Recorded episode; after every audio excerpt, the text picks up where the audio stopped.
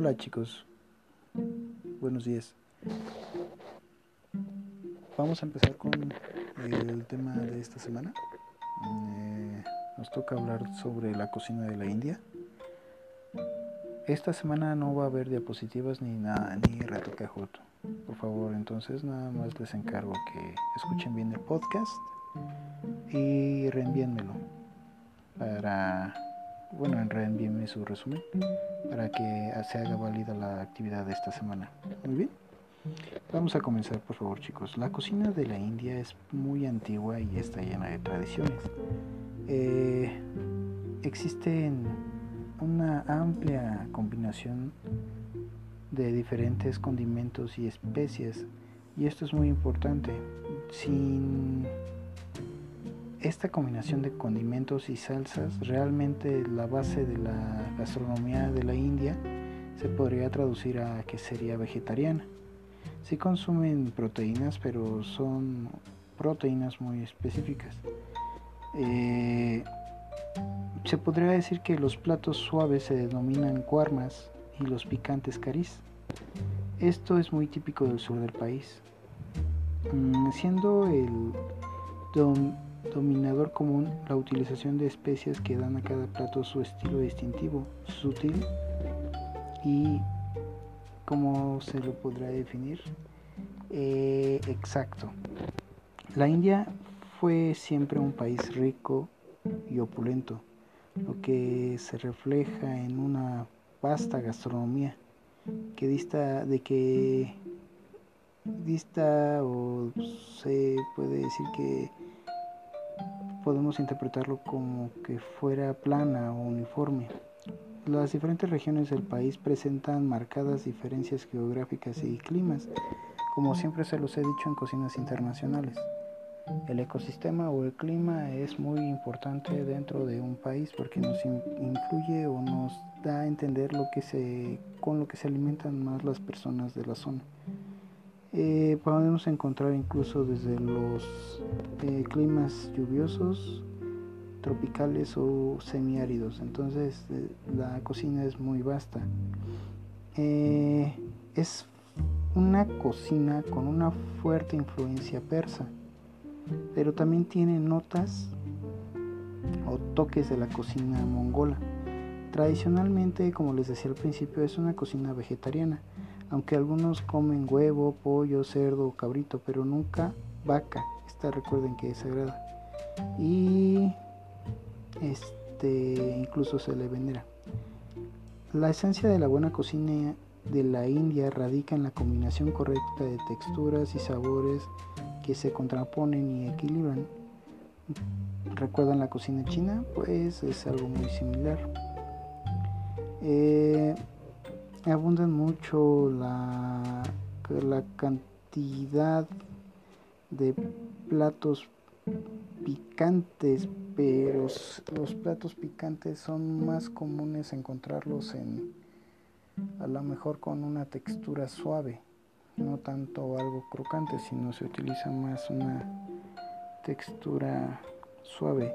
El menú de la India consiste en varios platos que se sirven al mismo tiempo, muy similar a China de los cuales los comensales se sirven a su gusto. Es muy común que encontremos el, arroz al vapor también ahí, con la diferencia que lo aromatizan. A lo mejor con un poco de jengibre o incluso con un poco de pasta de limón, pero es muy común que ellos lo aromaticen muy bien. Entonces esa es una gran diferencia. Pero Aquí el detalle importante es que su estilo de alimentación es muy parecido a China. Vamos a encontrar igual eh, alimentos suaves, picantes o dulces, pero este el servicio de la mesa es lo que quiero resaltar. Es muy muy parecido a lo que es China. Entonces, este vamos a ver una gran influencia en esta parte. Normalmente se pone sobre la mesa un plato de carne uno o dos verduras, algunas legumbres, eh, como les decía, una fuente de arroz o incluso un costal de arroz o un pequeño bowl de arroz para que los comensales se sirvan continuamente lo que ellos gusten. Eh, y utilizan un pan de origen persa que se denomina chapatis. Existen también otros elementos como las papadoms, que son unas tortas de lentejas. Y si ustedes investigan un poquito su cocina, nos vamos a dar cuenta que se basa muchísimo en legumbres y moliendas de esta. Eh, dicho de otra forma, pues consumen mucho lo que son pues pollos de a lo mejor de harina de yuca o de algún tubérculo.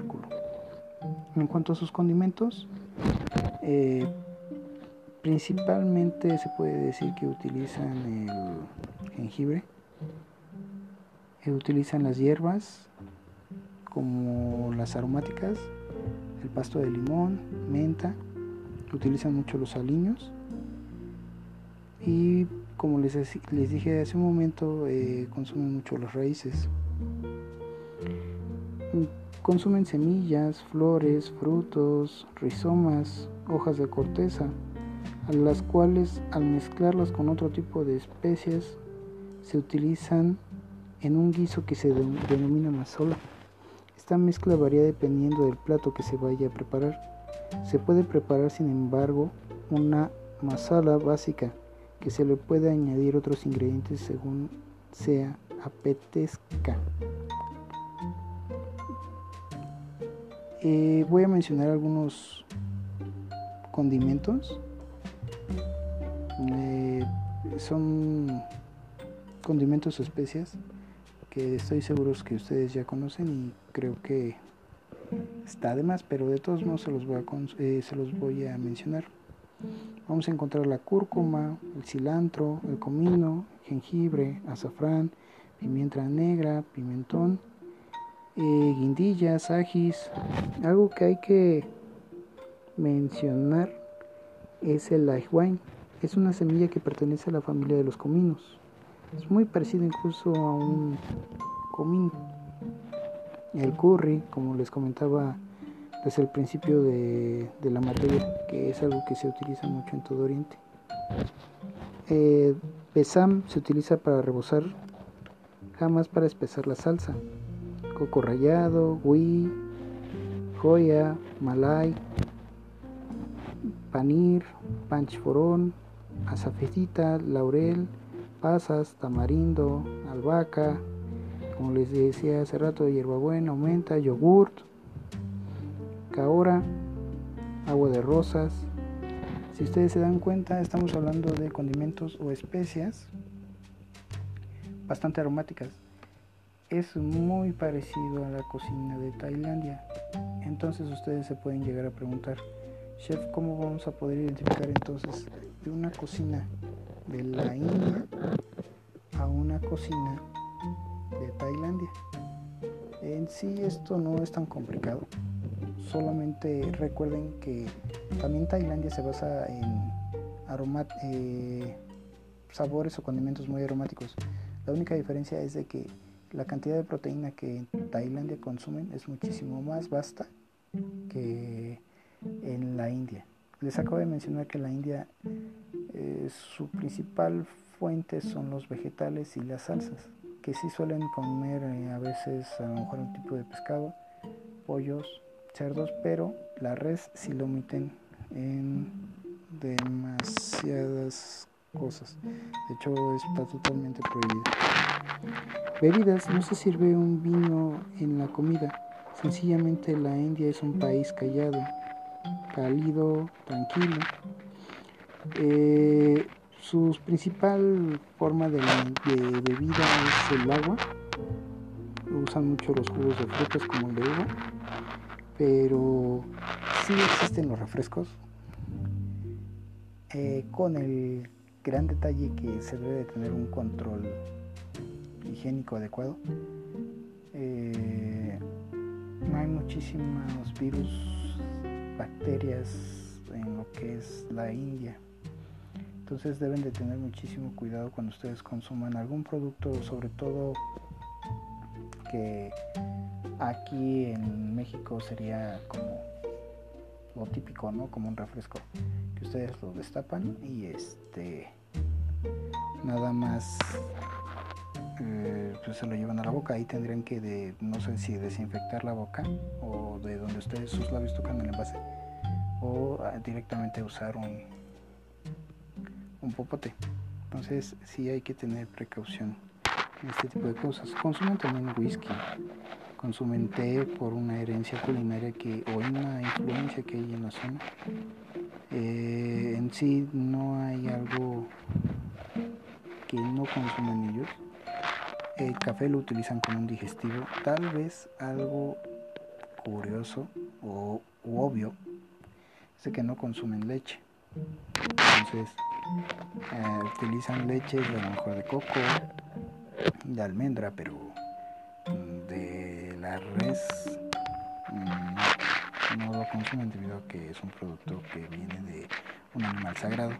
Entonces este, está como que no prohibida, pero está mal que se consuma.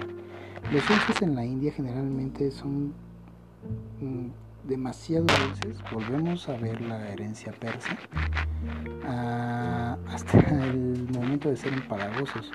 Se suelen elaborar con productos lácteos, frutas frescas, cereales. Hasta la época del periodo mongol no se usó el azúcar refinado, se utilizaba azúcares sin refinar como el, el azúcar de caña o el de caña, perdón, que se denomina ahí gru o el yageri, azúcar de palma.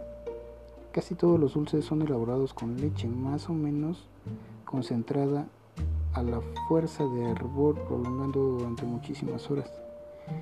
¿Se acuerdan? Hay un postre mexicano. No es un postre, es un dulce. Que se llama Glorias. Estas están elaboradas a base de algún lácteo.